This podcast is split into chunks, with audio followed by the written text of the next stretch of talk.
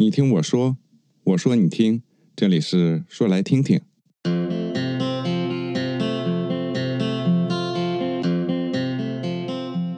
今天我邀请来了老齐，还有小崔老师，我是老齐，两位我的好朋友。哎，大家好，我是小崔老师。啊，我现在是打通了学生教学呃学习阶段，一直到最后的这个用人单位的用工阶段的，呃，有深入了解的人，今天都请到了这个这期播客，主要就是想打通这个从学习到就业的一条线。嗯，首先呢，就是来关注一下大学阶段这个教育嘛，学生和老师都为后续的就业有什么相关的准备啊？小崔老师，能不能首先来介绍一下？可以介绍，就是从大学，因为专业很多呀。我要是介绍的话，只能从我比较熟悉的专业来介绍，也就是计算机相关专业。先聊聊 IT 行业的，I IT 专业的。对，那可以啊，因为老齐也是 IT 行业嘛。呃，因为我是这个软件工程专业的老师。正常情况下，一个大学，呃，设置计算机专业相关专业，基本上会涵盖计算机科学与技术、软件工程、网络工程这样的几个基本的专业。当然，也很有可能相关的，比如说现在比较流行的大数据专业、人工智能专业，现在都比较火，很多高校都已经开设了，也是与时俱进呢。对，但是这些专业，呃，呃，出来的学生呢，现在就业就业行情怎么样？呃，计算机行业还是不错的，IT 行业还是不错，是不是老齐？你觉得 IT 行业怎么样？可以啊，这个 IT 行业都火了十几年了，应该是这个专业的，因为从就业这个角度来讲的话，应该算非非常不错的专业了吧？对。对，呃，我我也有这种感受啊。现在因为我在高校待了这么多年啊，呃，呃，九八五的高校、一本的高校、二本的高校我都待过。呃，我觉得计算机行业到目前为止仍然是比较热门的行业。我觉得跟它的一个是现在互联网经济的崛起，再一个呢就是计算机行业本身它是个万金油的行业。所以我们的学生毕业以后，其实也不见得一定去 IT 公司。对对对，有很多也去了别的别的，嗯，对吧？对，哎，只只要有这个计算机相关技术需求的，呃，都适合。对，所以这行业 应该说还是不错的。呃，我们从高校的教育的角度来说，你刚才呃说是想谈谈梁子，想谈谈教育这块啊。呃，计算机嗯专业是典型的新工科，所以呢，工科的学生，对，从教育的角度来说呢，就是理论与实践相结合。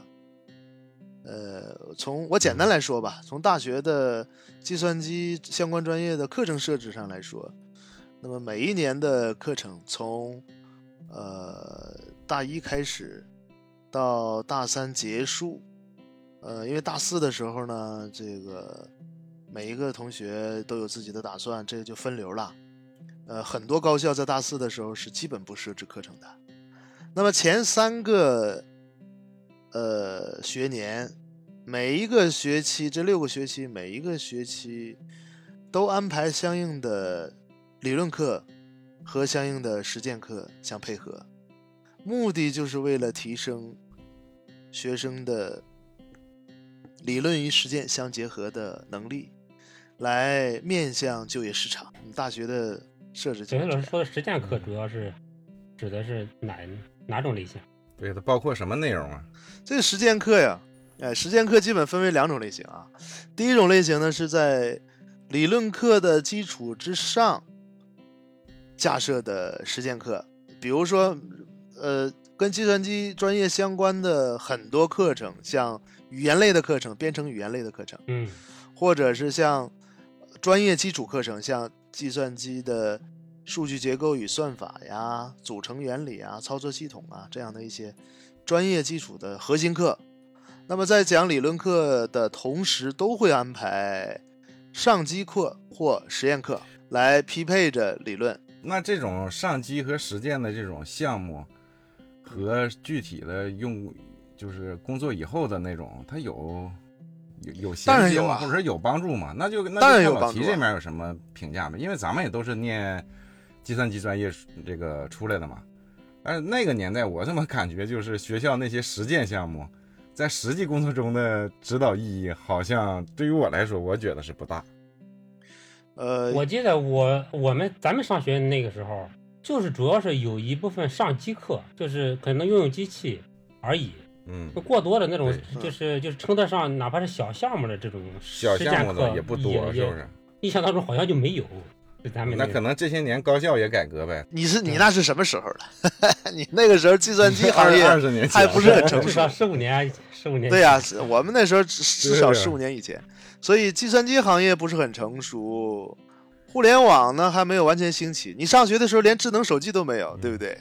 没有，所以所以在那个所以你刚刚你刚刚说的那个嗯，就开的那个大数据啊，什么什么的，智能啊，智能化的专业，哎，那个时候根本没有，这都是应该是没有这这是不是比较新的专业了？是都是比较新的专业。对，但是刚才我们也说了，主要就是说在学校实践环节嘛，就是你实践环节的这个项目内容，到底能有对你今后的实际工作有多大帮助嘛？因为我们都知道，再再说一个这个就是搞笑的，咱们那个年代对数据库的操作，他妈的原始数据库里一共才他妈十条信息，让你往外调两条，那不扯呢吗？你在在实际工作中，那根本都用不到的对对事儿，对不对？嗯是它是现在应该是好很多了吧？这个学校里的这种是这样，这个这个我说的这只是其中的一类啊。这类实践课程呢，主要是为了嗯呃，因为计算机学科我们知道它是工科，但是又跟普通的工科还不太一样，因为计算机它是属嗯于智力密集型输出的这种产业，所以呢，呃，有很多东西是很晦涩，呃，不是那么容易实践的啊，或者说你你从学了理论以后到实践这个过程其实是很艰难的，所以呢，需要什么呢？需对呀、你们有个项目经理来需要带很多的课程，来实践类的课程来、嗯来和理论课搭配。比如说，我学了某一个算法，那嗯么呃，举个例子啊，假设我现在学了一个呃呃排序的算法，那你说这排序的算法到底能嗯应用到哪些环节？那么这个排序算法告诉你了，它真正给你十个数，你真能排出来吗？所以呢，需要有相应的编程语言来配合你这个算法，最后呢，达到一个让同学非常直观的理解如何对多少个数进行排序这样的效果。所以这些呢是需要上机课来保证的。嗯，那么这个其实大部分属于基础课程，呃，对于你将来进大厂，或许不能直接提供帮助，呃但是它属于夯实基础的嗯这个阶段。那么除了大学除了这样的课程以外，其实还有另外一套课程，就是真正的实践课程。这部分实践课程呢，这个课程的名字你也能看得出来，比如说叫专业实习课，啊，那这是还有典型的一个？实践课程。对，有这样的课程，这课程我还真不知道。或者呢叫做，比如说叫数据结构的课程设计，这个名儿就叫数据结构课程设计课程。那这个课程呢，往往是集中的三周、四周的时间。那么这段时间没有理论课课程，根据你之前学过的东西呢，可能给你提供一些虚拟的项目，或甚至是实际的项目。那么从软件工程的角度出发啊，从从软件的这个设计啊，直到最后的实践啊、测试、维护等等各个环节，某种程度上就是已经就是嗯公司的那种架构来运行这个是学校的实践项目了不单是以公司的架构来运行学校的项目，而是有很多课程直接邀请公司的人，哦，现在都这样了吗？具有工程背景的人过来呢讲授，哦，或者是有很多时候呢是学校和企业校企结合啊，他们联合起来，那么这个学生呢是直接进驻到企业当中去，以课程实施的名义嗯但实际的效果是以类似于实习的那种效果嗯来参与到某一些实际项目的研发。啊，那老齐在这大厂，听没听说过有部门专门和高校对接，负责这样的项目？在那个比较比较高层次的研究院的层次会有，但是对于业务部门儿就就比较少。呀，对，业务部门有经营压力，哪能拿这个东西拿这个市场命脉开玩笑，是不是？嗯像比较高端的人才，像那个阿里研究院，呃，微软亚洲研究呃研究院这种的实验室，它会跟清华北大很多实验室都有非常多的合作项目。但是啊，你这大厂也找大学校，你这一下你这一下这个档次就给提上来了，我们都不知道怎么聊了。对，就像刚刚说的那种，就是学生本科呃阶段的这种，那个我也是听小崔老师刚刚说的，还没有还没有见到过。没有见到是吧？都小厂干这个呗，是不是还能用点免费劳力什么的？也不是，也不是说小厂这样比如说。比如说我们和东软也有也有很多合作，啊这也算是国内龙头企业，呃，不是小，而是有的时候呢，呃一个是跟业务有关，再一个呢，有很多的呃公司啊，它下设了培训部门，嗯，这些培训部门其实有的是以盈利性质的，啊哎，有的呢是这个以培育本厂新员工的。嗯那么这些培训部门呢，我相信老齐那个阿里不是或者是一些大厂肯定也有，也有。对对培训部门，对不对？我们那个什么哎，专门搞培训。我们那个之前我所在的部门都寻求过这种资源，就想找一些这种免费的有有有意愿 就是参与一些企业项目，这个学习和实习的学生、嗯大学生而来。但是呢，因为当时应该是没有渠道，没找到。其实其实企业很需要这样的人，这样的就是大二大三的学生，对嗯，他具备一定的这种那个呃基础计算基机的础知识，但对是没有实践能能力。对对，来了之后，其实很其实很多的很多的事情，它是可以做的。你要编程嘛，编程那有有那个是吧？各种大小模块的那都可以都可以做。嗯，主要就是熟悉一下这个从编程一直到推向市场的这个流程，可能公司掌控率更多。对于高校这一块，可能呃不是太熟悉。但是你尽早的嗯熟悉这个流程的话，呃，这个就业者啊，或者是劳动者，他可能会更快的融入这个啊、工作的这个环境呗。反正是反正我个人的呃想法啊，其实我觉得大学里面真的没有必要就是过早的让让这学生参与所谓的项目研发、工作经验这方面的这种的那个经验，我觉得没有必要。因为大学大学你总共四年，是刚小崔老师也说了，那基本上等到大四的时候，他基本上都不在学校里学习了，已已经是嗯是吧？要么进去实习了，要么都都已经开始就办工作的状态了。满打满算三年的时间，其实其实 IT 咱聊的这个 IT IT 的，呃，这个专业其实它需要的基础知识是非常多的，是吧对？还是很多。对我就是将来啊，就是将来，嗯，这人在专业方面有什么大的发展，那关键的还是看大学这几年的基础打得怎么样。基础不牢，基础不牢，地动山摇。没错，是是真的是，真的是 可可能好多大学生他体会不到这个。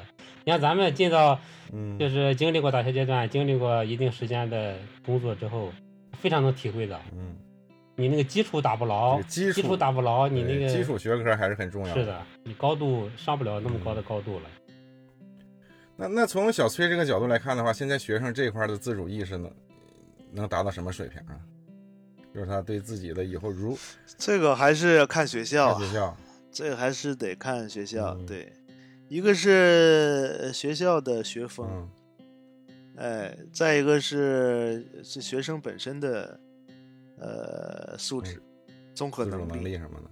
呃呃，也也从从这个从整体的角度来说，当然是越高级别的大学，他的这个学生对将来规划的目标更清楚，嗯哎，然后呢，嗯、不需要你老师太多指导，哦，嗯，他自己他就他就往这方面走了，但是有也不排除有一些呃差一点的高校，他这个学生啊本身综合能力也不是那么嗯。强，啊、呃人云亦云啊、墙头草的也有很嗯。多，这些人呢有的时候他不是太清楚将来要什么。但是你说一个学生在学习阶段，如果他不知道这个，呃，用人单位具体的这种对自身能力的需求的话，可能就算他能他自制能力或者是自我管理能力挺高的话，他可能也找不到，呃，适合于用人单位的这种学习方向吧。反正我是这么想。那对，有很有很有很多同学他是他没有规划，这个我是非常清楚。他除了我专业面前摆的这几本书之外，我想努力以后，也不是，他有时候他在他在左右摇嗯摆，有一些好，有一些那个你说的那个是非常呃非常差的吧，就是 你来他他他？他什么也不知道啊，就是嗯。就是只知道，甚至学习都不学啊，就是也不知道在干什么，每天啊，反正因为他他呃，尤其是像中国的这种教育体制吧，嗯。在高中这三年他非常苦的，嗯。等到了大学以后呢，由于自己有呃有更多的自主意识时间，嗯。自自自主去支配，嗯。那么导致他们有的时候会自制自制能力非常差啊。嗯。这是一这是一部分学生，大部分的学生是什么呢？就是他他有他有思想有想法，说我我我我将嗯。来有这么多路啊，尤其是如果遇到一个好一点的老师啊，在启启蒙阶段啊，就给他指出将来他能走的几条路，那么他会去选，但是有很多同学呢，我发现他选的不好，就是他首先他不是他认不清自己，不知道自己的能力啊。比如说我我这个人我我比较适合动手啊，动手能力比较强哦。哎，有的同学呢可能是哎我这个写作能力比较强啊，有的同学可能我综合素质比较高，我这个人际交往能力比较强。他对他在大学这三年四年过程当中，他对自己的认认知呢不够，所以导致什么呢？他总是左右摇摆。比如说他寝室同学考研了，嗯，哎，他觉得嗯哎呀，那我应该考研。对，我不考研的话，这嗯个、这个是不是就叫他们落下了啊？那么他就啊考研去了，考研呢，人家朝九晚五啊，或或者是这个这个这这个朝八晚十的啊，这非常辛苦。嗯他呢，在图书馆呢，这个是一屁股坐那儿以后，哎，这个思想想法又多了哎，游离窗外了。那这个时候，嗯突然间到了什么阶段了呢？考研的关键阶段啊，在考研关键阶段，还实际上涉及到另外一个问题，就是马上就开始找工作了。哎，他发现他寝室另一个同学人没考研，找工作了。哎，找个工作还不错呢，你别说。哎，那我考研，哎呀，我看看，我试试工作吧。他又去找工作去了，但是由于人家那可能是之前有过很多规划，哎，像老齐说的是吧？这有很嗯多的这个自己的想法啦，也也做了很多充足的准备啦。那么这个时候，人家找个好工作，他以为找工作，哎，好像挺简单啊。他去找工作，结果发现处处碰壁。那么最后呢，有可能出现这种情况，就是两边都没行。浪费了时间了。然后呢，他又去考公务员去了。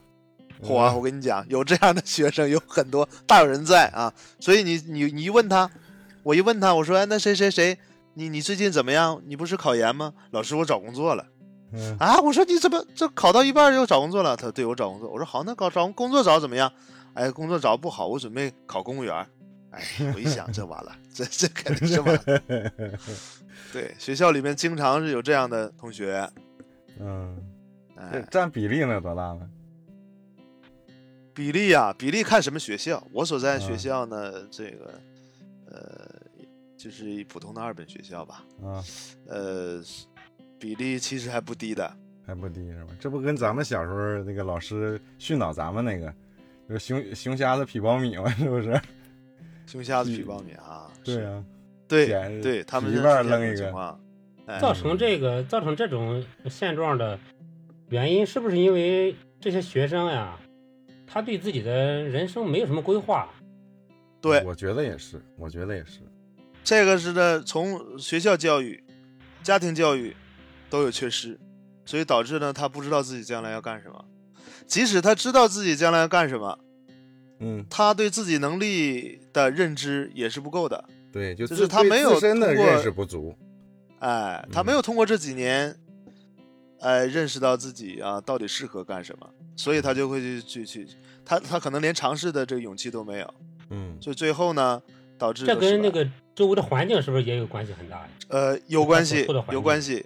这个我给你讲一个挺有意思的事儿，就是说，这个跟跟班级其实也有关系，小到跟寝室，呃，再大一点跟班级啊，嗯。再大一点跟这个学院，嗯。甚至跟学校都有直接关系。嗯，对对对，哎，如果说你这个寝室三个同学都去考研，而且呢非常刻苦，学习也很好，嗯。那么他自然而然就也会被带动起来。这这种例子是非常常见，但是呢，反例也有很多。比如说，这个寝室三个人就爱玩游戏，我跟你讲，那个小子也好不了，他天天的在屋里是吧？这边喊杀声震天啊，他也是，大多数哎，对他也会他也会带跑偏，即使他再努力，嗯也会受影响。对对对。哎，所以这个环境造就人呐。所以说，三年三年高中，家长一直想把学生送入一个相对好的大学，不是没有道理的。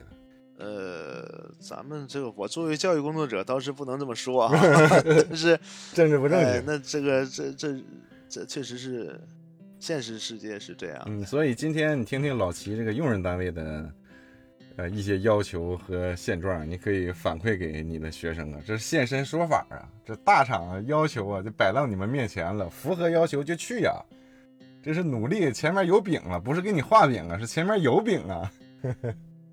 对，那个，那老齐就是对这个用人单位，对这个学校这个出来的不不管是学校的这个呃水平啊，还是学生的水平啊，在招聘过程中还有什么区别吗？就是对学生素质这一块要求有什么？跟今天给我们介绍一下稍微具体一点的，嗯，流程是什么企？业用人的话，在招聘这块儿，就是咱聊的可能就是其中的一部分，就是面向于学校的这种校招生嘛，校招生的能力。嗯这是企业对于一个毕业的学生、毕业生基本的要求呢，就是就是主要是两块儿。第一个呢，就是也是最重要的，就是专业技能，你到底到底会啥，到底会做啥，你的你的基础的对基础打得怎么样？那特别是咱们 IT 行业的，嗯、对这个对一些编程的基础的呃要求是是非常高的。但是对于校招生所谓的这个项目经验呀，对校招生来讲的话，就就没那么呃没那么高了。主要的就是还是体现在这个专业能力，也就是所谓的这个叫什么知识积累、专业知识的积累，就非常非常重要的。这个体现在哪儿哈？学校招聘就是对校招来来讲的话，它那个基本的流程就是一个企业到学校里面去，第一是先经过一轮的简历的筛选，那筛选校招生的简历就比较简单了，就看你在学校的学习成绩，这个是就是就从这个学习成绩里面就筛出前面的一部分来，然后进行现场的面试。现场的面试聊的内容也比较，相对于社招来讲的话，也比较嗯简洁，就是聊基础的嗯、理论知识，再加上一些基本的算法，然后再聊一聊你的编程思想。最后呢，可能会有一部分的加分项，就是呃你跟着导师，或者是呃在一些实践当中所做过的项目的一些心得。企业的校企业的校招呢，基本上就是嗯、对于对于校招就主要是这两方面的。在那个笔试阶段，笔试阶段就是一个是看你的学习成绩的简历，另外一个就是考察你的那个嗯理论知识的一些基础的情况。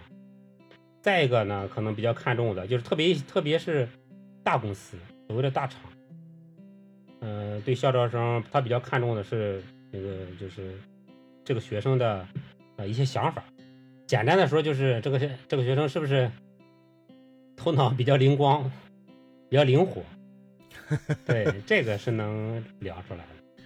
嗯，那但是就是现在普通这个普通高校的学生要想进入大厂的话，大厂的这个和其他的那种九八五二幺幺招聘的比例现在是达到什么程度？或者是我不跟九八五二幺幺在一个招聘季来应聘的话，还有其他途径能从比如说小厂啊、中厂啊、大厂这么一步步进去吗？就这种职业方向有多大可能，或者是路径是什么样的呢？这个的话，实话实说啊，对于一些比较大的公司来说的话，嗯它对于校招生的那个学校的要求，还是要求很高的。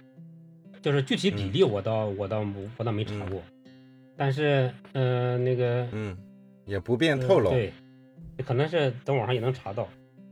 比例我觉得应该是应该是比较大的。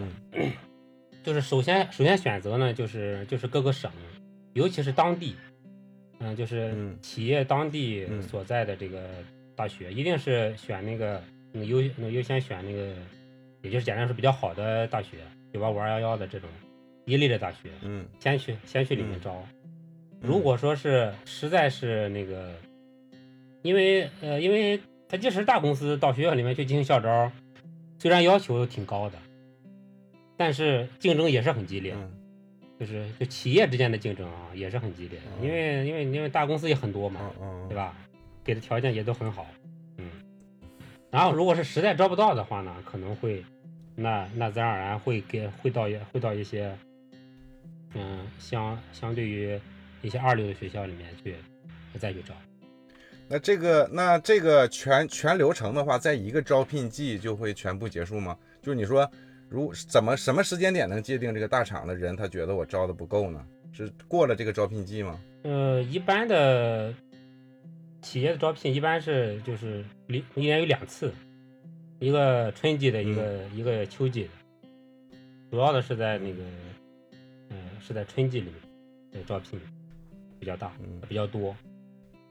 嗯，然后然后基本上就是那两个月的时间，也就是在嗯。呃，就是就是大三的，呃，大三的下学期吧，就是如果是本科就就准备出来找工作的，嗯或者是就是研二的时候，研二的下学期，然后就是这个时候是招聘旺季，校招招聘旺季，那基本上是这两个月过去，那那校招也就没有了，校招就关闭了，因为各个企业都是一样的，都是你像招聘的话，各个大公司里面都有自己的招聘系统。招聘系统每啊对每年每年都在就是三四月份儿，它就会开放那个招聘系统，到学校里面去收到简历进行一轮筛选，筛选过了之后，过了之后嗯。那些筛选通过的，就是要进入面试阶段的，他都会都会有人录，就会给录到这个嗯。学校的招聘系统里去了，然后呢进行一轮、二轮、三轮、四轮的面试，每一轮的面试都会都会体现在这上面。等到等到时间结束之后，我们一般的每年就是一到招聘的时候啊，特别是刚开始的时候，大家那个时候基本上全全部精力都扑在那上面，只要是带团队的，有点 就是呃就是就是只要是带几个人的，哪哪怕你就带五个人的这种小组长，嗯、那基本上基本上也都要参与到这个招聘里面去。他他可能不去当地啊，他也他也会系在网上做一些工作。比如筛简呃筛简历啊，所以那个时候是非常忙。那大厂这么缺人吗？非常缺人，非常缺。他是一年四季都缺，非常缺人。那小崔，你这边这就业形势这么好吗？这这 KPI 完成没问题啊？就业形势是这样，就业形势那要看那要看你够不够这个大厂的要求啊，给的东西给的钱也多，但是你你够不够格啊？这个是需要需要你继续努力的，对学生而言。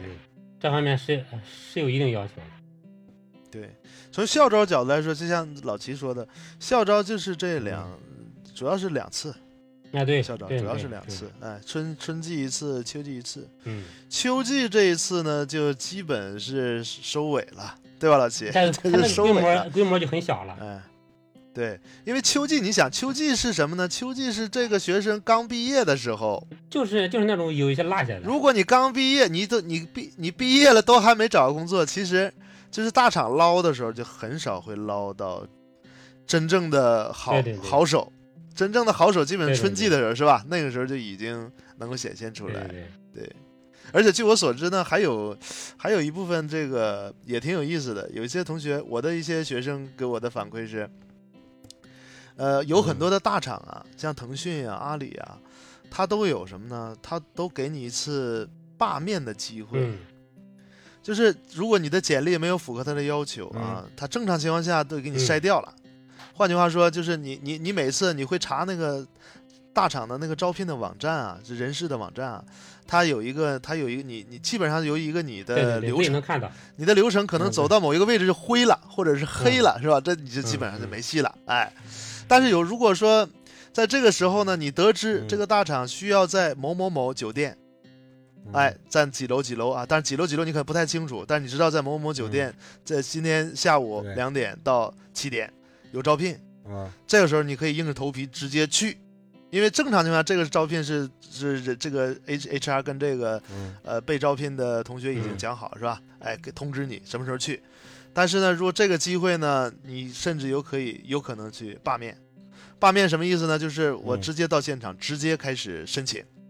那么大部分的大厂，呃，因为他是你知道，像老齐说的，他他需他需需要人才 是吧？但这个人才呢有两个渠道，一个就是社招，呃，那这个社招呢，就是啊换换句话，就是别人跳槽跳槽过来的啊。呃，这个真正有能力的大神，嗯 还有一部分是潜力股，就是这些校招，所以他实际上他也希望需需有这样的，呃，咱说遗珠吧，对吧？就是在你这个筛选的时候漏了，就漏网之鱼。大鱼，看看能不能捞起来。所以呢，这个时候呢，啊对他会有这个名额的，嗯呃，就是他他会给你机会罢免的。那么你你你可能是你给你罢免机会以后，你等等等到你等到一定时候呢，你就可以进去。嗯我有很多学生告诉我这样的经历啊，当然成功率很低啦。呃，因为你想，你你是被筛出去的是吧？除非你真的是条大鱼是吧？否则的话，你仍然会被筛掉。这个事儿不能，这不是小概率事件呢。啊、对对对嗯，对对，哎，这不叫失职吧阴？差这只能说有的时候是吧？这个看运气，哎，尤其在那浩瀚的这个简历当中啊，去去捞。嗯所以这个是两方面的运气，一个是你这个作为呃应届这毕业生啊应聘的这这个这个人的运气，对呃，也说不定是大厂的运气，是吧？拿到了它以后呢，可能给你，呃，给你翻倍的甚至更高的价值，提供这么多价值，所以嗯这个其实也挺有意思的一件事。但是我现在就想到，因为疫情现在啊，这个大部分的面试啊是采用网络面试。那这个罢免就没机会了。我跟你说，因为本来本来你可以闯入啊，但这个就很难闯入。那也不一定啊，你把他服务器黑了，你直接进去面试，那肯定要了，那那肯定要了，是那肯定要你，是那肯定要吧？了。那肯定没问题。对，如果你有这两下子啊，嗯那个那大厂这些社招的比例和和这个能有多少呢？就是校招这块儿和社招的比例能占多少？就是说，那你其他，比如说我是一个学生毕业了，然后我没有进入大嗯厂，那我肯定以后还有进大厂的机会嘛。那进大厂，那你那种的话，你进大厂的机会就是社招了呗。那他看他比例有多少？就是我进了一个其他的软件企业或者是 IT 企业的话，我的职业规划，我还能让我向大厂靠一靠吗？这种可能性大不大大？非常大。实际的就是实际的数据比例，就是咱也不知道啊。嗯、在一个嗯企业里面的的呃，就是一个部门里吧，就是这不同业务线里面都差不多。嗯，真正是校招进来的呀，呃，我感觉有五分之一吧，嗯，也就百分之二十。那么少啊？不对，你这个你那个五分之一，关键是那五分之四，它也是原有的，不是一起进来的，对吧？呃，就是呃，就说是你看你的那个部门，或者是你的兄弟部门，或者是其嗯他、其他的公司的部门里的同事也都有说，也都有聊到，就说是嗯你就看上去这个，比如说是，比如说有十个同事，十个十个人一个嗯 team，、这里面就就是校招进来的就两三个，嗯剩下的呢，大部分呢还都是嗯社招、对社招进来。这尤其 IT 产业人员流动性也大，所以主要还是社招。那他社招的这种面试的这个这个层次或者是要求，那要要比校招高不少吧？它要求不一样。就刚刚所说的那个，其实校招招聘比较简单，是吧？就是就是主要是看看这个嗯学生的基础打得怎么样，专业能力。所谓的专业能力，嗯就是说是理论理论的专业能力，嗯，怎么样？嗯嗯，对，这个刚才小崔也说了，再就是那个，就是就是就是这个这个同学可能就是简单的说就是聪不聪明，是吧？有没有想法？对综合素质看一，看可以看这个人，那那一般是就可以了嗯。那社招的话，他那个嗯嗯，他的要求高低不好比较，反正是要求就比较全面理论的专业知识考察就就比较少，嗯嗯，上来就是项目经验。嗯，所谓的项目经验，它就是直接提实际问题来考察你，是吧？比如说，对，比如说你这个服务器的负载均衡是怎么做的，你那个他就不会，他就不会是简单的考你一个说是一个一个什么嗯。什么算法，相对于考这种考这种项目经验，因为说是你嗯。做过这种项目，那基本上你的，呃，你的专业能力是呃是过关的，对，这说是他能够考察出来，嗯，那至少能考察出来。对，另外的呢，就是就是就是你就你的呃你的项目经验，他有的人可能嗯可能好几年都做一个类型的业务，就是他的项目经验也非常多，但是呢他比较窄，啊嗯，他他就会考察说是你是不是做过那个，就是不同类型的、不同流量的、对不同规模的，呃或者是这个这个这个项目的复杂度不一样的，啊、这种的这种的经验。第三块呢，可能可能就是考虑考虑就考察你的一些团队协作，嗯，对，为人了然后呢，对，然后最后呢，可一般的大公司都会、都会有一项企业文化的考核，也就是说是对不对路子，就是你这个想法、个性跟这个企业对不 对不能能不能对？找了一个玩起义的，这个这个就失这失算了，对呀、这不就是所谓的价值观嘛？价值观是不是是不是是不是一样？是否契合？三观合不合？嗯，就是从社招这块来看的话，他招聘的流程啊和说道的话，那肯定要比校招这块要复杂的多了。这一般是五到六面嗯这么一个这么一个流程，技术面一般是至少三轮儿。啊，三轮每一个，它每一轮考察的重点都不太一样，就就咱刚刚说过的那几个。对对对对一面就是啥也不用管，一面比较简单，就是、嗯就是你来看看这人先合不合眼缘呗，不是不是，第一面啊，第一面不考察那个，嗯。第一面第一面就是简单粗暴的，跟那个校招差不多，就考察你的技术能力，啥也不用问，啊。这个人的嗯年龄呀、什么这个性格呀，都都不用管，就是嗯就是出题，比如说题嗯，啊，试卷 先做一下，这纯考试了，就纯纯考试试，对，可能可能二十分钟嗯半个小时，但是不会很多哈。嗯嗯，对，然后呢，然后拿着这个呢，就会有技术官跟你跟你聊，就是技术点了嗯啊。然后呢，二面呢，二面一般都会都会是 team leader 吧，就那个嗯就是他所在的那个岗位的 team 的一个嗯，一个那个呃带队人员嘛，对团队团队长，对对，他会去考察一些整体的，但是也是偏技术。第三轮一般就一般就是这个这个 team 的那个像总监级别的呀，啊，对，总监级别的技术经理啊，那那个这种这种级别来考察你的呃具体的技术的整体的能力，包括包括团队协作就会就会一般会在这个这个环节考察。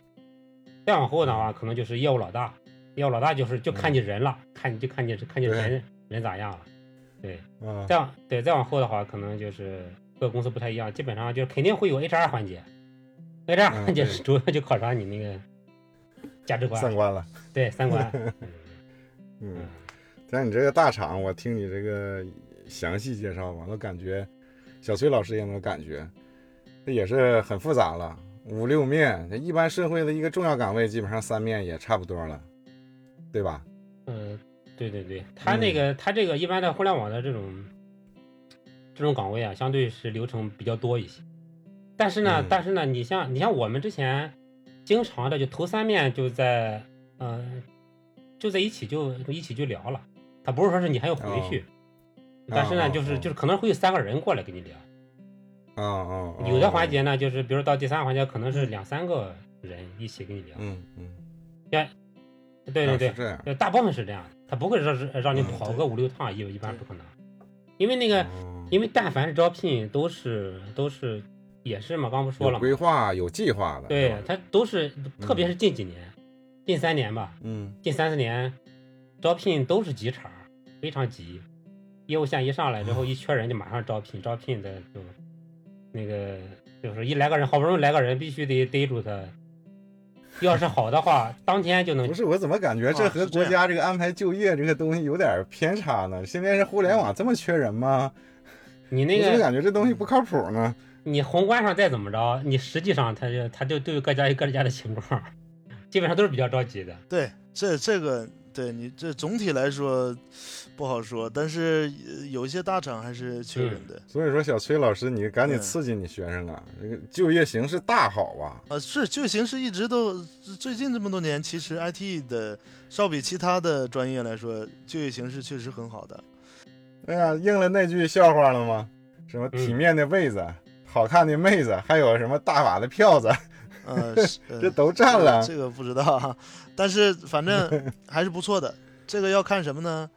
看你这个这个看光景，就是每一年呢也不一样。其实大厂招聘老齐，其实你漏了一个，是不是说，有的是分大小年儿啊，有的时候是大年儿，有的是小年儿啊。无论是大厂也好，呃，中厂也好，小厂也好，他他有的时候这个也看也看这个从国家政策呀各个方面啊，都有很大影响，对呀、不对？对，肯定是那个我一想那个，嗯，前就大前年的时候，这这是这应该说是几年前，三年前，一八年、一八一八、一九呗，一一一一七年，一七年的时候校招招了特别多人，我记得是嗯一八年的时候，如果没记错的话，应该是一八年。一八年各大互联网的公司、各大 IT 的公司吧，全嗯。面削减那个校招名额，减少到什么程度？啊，对，嗯，有那么一年，有那么一年，对对对，减少减少到那个原来的六分之一，我记得是，就是原来要招六个人，就是今年只能招一个人了，各个部门就名额很少了。所以说是，就小徐老师刚刚说的嗯。大小年，就是反正是我理解，就是确实是有这方面有的时候跟这个跟那什么有关系，跟这个某一个企业它的成长阶段也有关系。对，那关系太大了。我给你举个例子啊，特别有意思。这个我一个同学，我一个学生，呃，跟我讲的，说老师，我我现在我成香饽饽了。我说你怎么成香饽饽了？他在哪儿呢？他去这个这个当时啊，字节跳动啊挖人。字节跳动为什么挖人呢？字节跳动当时抖音啊刚刚兴起，前几年、嗯啊，抖音兴起的时候呢，它需要大量的安卓的这个维护人员和编码人员，所以呢，他就打到我学生这儿来啊，跟我学生说，我学生也去应聘啊，也去投简历，说你你怎么样？你会不会安卓？啊我学生说，哎呀，安卓我不会。那 HR 又又问了，说嗯那你会不会 Java？啊，那 Java 我会呀、可以，你来吧，你 会 Java 就行。嗯 所以当时啊，是这个，我记得当年啊，这是一差不多也是三四年前啊，这个当时的字节跳动的白菜价也是算核算起来也应该是二十万左右年薪，就在当时校招吗？是校招啊，在哪个城市啊？哎呀，大连吗？呃，北京，啊北京。嗯嗯北京大连不是大连没有字节跳动，嗯，不是大连，嗯，呃，后来还有什么事儿呢？这个拼多多起来了。啊拼多多起来以后，拼多多到处挖人。老齐，你应该嗯知道啊，这拼多多往这个从这个，呃，从字节那儿，从这个阿里那儿啊，从腾讯那儿到处挖人。他挖人的时候给打电话，就非常直白的告诉你，你现在工资多少，我给你翻倍。当然，当然，拼多多要求是这个，呃，叫叫什么叫这这个现在是叫九九九九九九六是吧？他叫零零七，拼多多叫零零七，就是说你必须得是连轴转啊。呃，但是确实给的钱多啊，这是我，但我是间接经验啊，这是我的，我很多的学生在现在也是从业者，在大厂从业，那给我透露的这些信息。当然，我不，我不，我对我说的话不负责任啊，不知道具体情况啊。现在好像互联网行业也也过了那种野蛮生长期了。呃，分公司，你像那个，你像嗯、呃刚刚提到的那个拼多多，拼多多，然后那个那个那个那个什么，那个美团那叫字节啊，那个快手，然嗯后、啊快手呃对，还有那个，哎，刚说刚说头条，是吧？嗯，嗯，这几个公司就是从前年的时候，那那抢人抢的非常狠，嗯，对，嗯，非常狠。人家我们好几个同事，直接就是过去就是翻倍，他本来的工资就很高。你像你像在在那个大厂里的工工资都很高，都不低。对，然后然后他们他们招过去的时候是怎么招？呃，就是刚刚说到这个就是年薪嘛，是吧？那一般的在大厂里的这些就是几年的人，他那年薪很高的，他可能可能月薪不高，月薪可能也就是、就就三四万，就这就是就这个样子，但是他他年薪比较高。头条招人直接就是就按年薪给你算，年薪是你要按年薪算的话，他那个就非常就就非常好，就是你要是算到平均的月薪的话，那那就是很夸张，因为年薪都是过百万的，所以就是就是、嗯，哇，那那是对他他招的像那个像那个阿里的专家是吧？技术专家出去的，也就是 P 七的 level 的出去的，，P 七 P 八出去的，那都是都是按年薪按按百万算的，头条就直接是直接这么给，也就相当于是你过去，他他把你原来那部分股权的价值也给你折算回来，嗯，所以说听上去就就比较恐怖。所以我跟你讲，主要是看这个。其实学生有的时候吧，也看时时运，就是你当然你能力是有能力是有这个是最主要因素啊，但是跟时运也有很大嗯关系。嗯，也希望，哎，我的学生们能有好的运气啊。嗯对我现在当你学生还来不来得及呀？我这后悔了，学软件开发好了。你你你来不及了，你来不及了，你四十多了，你培养你的孩子吧，培养你的哎呀，我的孩子。说透露你隐私了，这段可以掐掉啊。呃，不 是这个不用掐，这不用掐，这个这个都知道我这个年龄，不保密。就是刚小崔老师说的这个啊，其实呃其实那个仔细想想的话，也不是纯运气，就是什么，就是说是首先是你的专业能力，咱这个没得说，咱们大家都是认可的，是吧？专业呃专业专业技能来自于啥？其实就来自于说白了，就来自于大学那四年，甚至于那三年时间。嗯，嗯然后那个你包括你上了硕士、研究生的之后，他可能他学的东西啊，也不是那种特别基础的东西，可能相对于就是，嗯、就是那个就是比较整体的，是吧嗯？偏向于上层一某一点的东西某一个课题的，是吧？这方面的研究。对，也就是说是你你首先得具备非常过硬的这种理论基础基石，然后呢，所谓的那个那个那个运气哈、我觉得是来自于啥？就是来自于你这个人在你从大学开始的你的想法是啥？你有没有想过说我要是吧？我的我的工作我要是我要做什么什么类型的工作？我我怎么嗯发展？好好的进行一些职业规划，是吧？对对对，你有这个规划在你头脑里面的话，其实那个运气它自然而然它就来了。因为什么？因为你有这个想法，你你就是在一个你比如说你在一你已经在一个大厂里了，或者是你你你在一个中型的公司里面，你有这种想法，你就能看到很多的机会。你一去，嗯这个机会不就这个这个这个运气就就它就落你头上了，没错。是，吧？正所谓机会留给有准备的人。嗯，嗯，所以说在大学这个学习期间，一定要认认真真学习，打好基础。没，错，然后进入工作岗位了，对自己的人生规划，至少是嗯、呃工作规划这个工作轨迹的这个规划要有一个清晰的认识，然后倒不是说一步一步的按照你的计划来，但是对你这个职业的这个发展一定有一个清晰的认识。那么在后续的工作过程中，可能机会也好，啊、幸运也好，那可能自然而然的就会产生了。嗯，最好是在最好是在学校阶段就要建立起嗯这个、这个嗯这个意识了。没错，等你等你等你真正到了，你如果说是你学校里没建立起，等你真正到了工作里面去，你可能应对工作当中的那哎呀那实际的是吧？现实的那个那个一就地鸡毛没有精力来进行查缺补漏了。对对对，你到那个时候可能更多的就是一些抱怨，抱怨居多。嗯，我见到的身边的同事，就我身边的同事，呃，清华、北大、北邮，北邮是阿里最多的，那个北大的也也也有也好几个，我们 team 里就好几个，差别就很大。同样是那个，就是都是学历学历都挺好的，反正都比我强。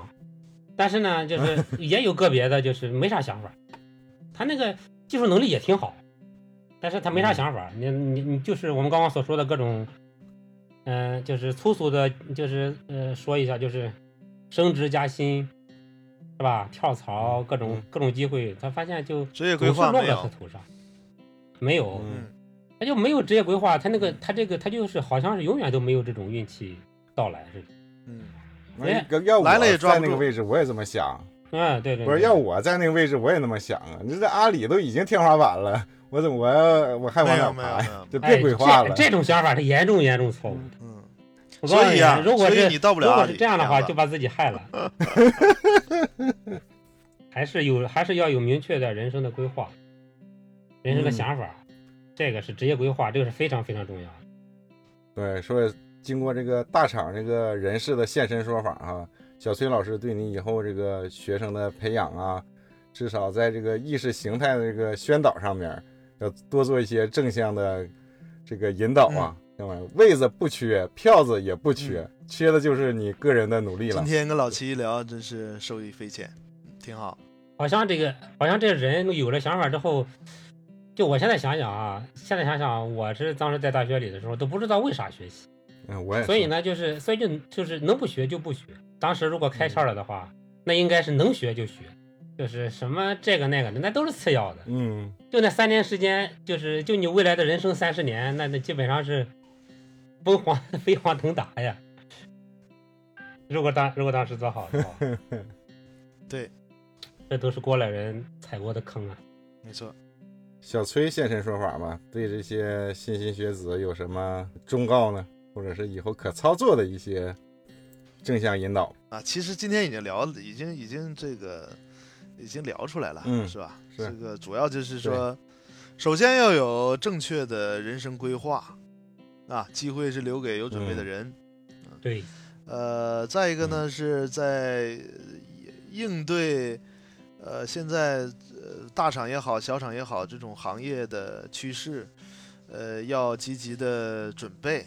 呃，另外呢，要和这个呃有经验的嗯前辈啊多去了解啊，有一些是直接经验啊，有哎一些是对间接经验，这个很重要对不对？嗯这个很重要。那么，呃，对在做好嗯规划，然后呢又这个做好准备的情况下，那很多事情就是水到渠成的。什么都来了，哎，是吧？那今天咱们就聊到这儿。好啊，嗯，最后我想说的也是根据我个人的现身说法吧，就是在大学这个学习阶段，还是努力的来提高和完善自己的基础知识吧，以后在工作过程中会有一个更美好的未来。嗯，说得好，行，那今天咱们就聊到这里，嗯、也欢迎大家订阅和评论这个频道，希望大家能多多支持，说来听听。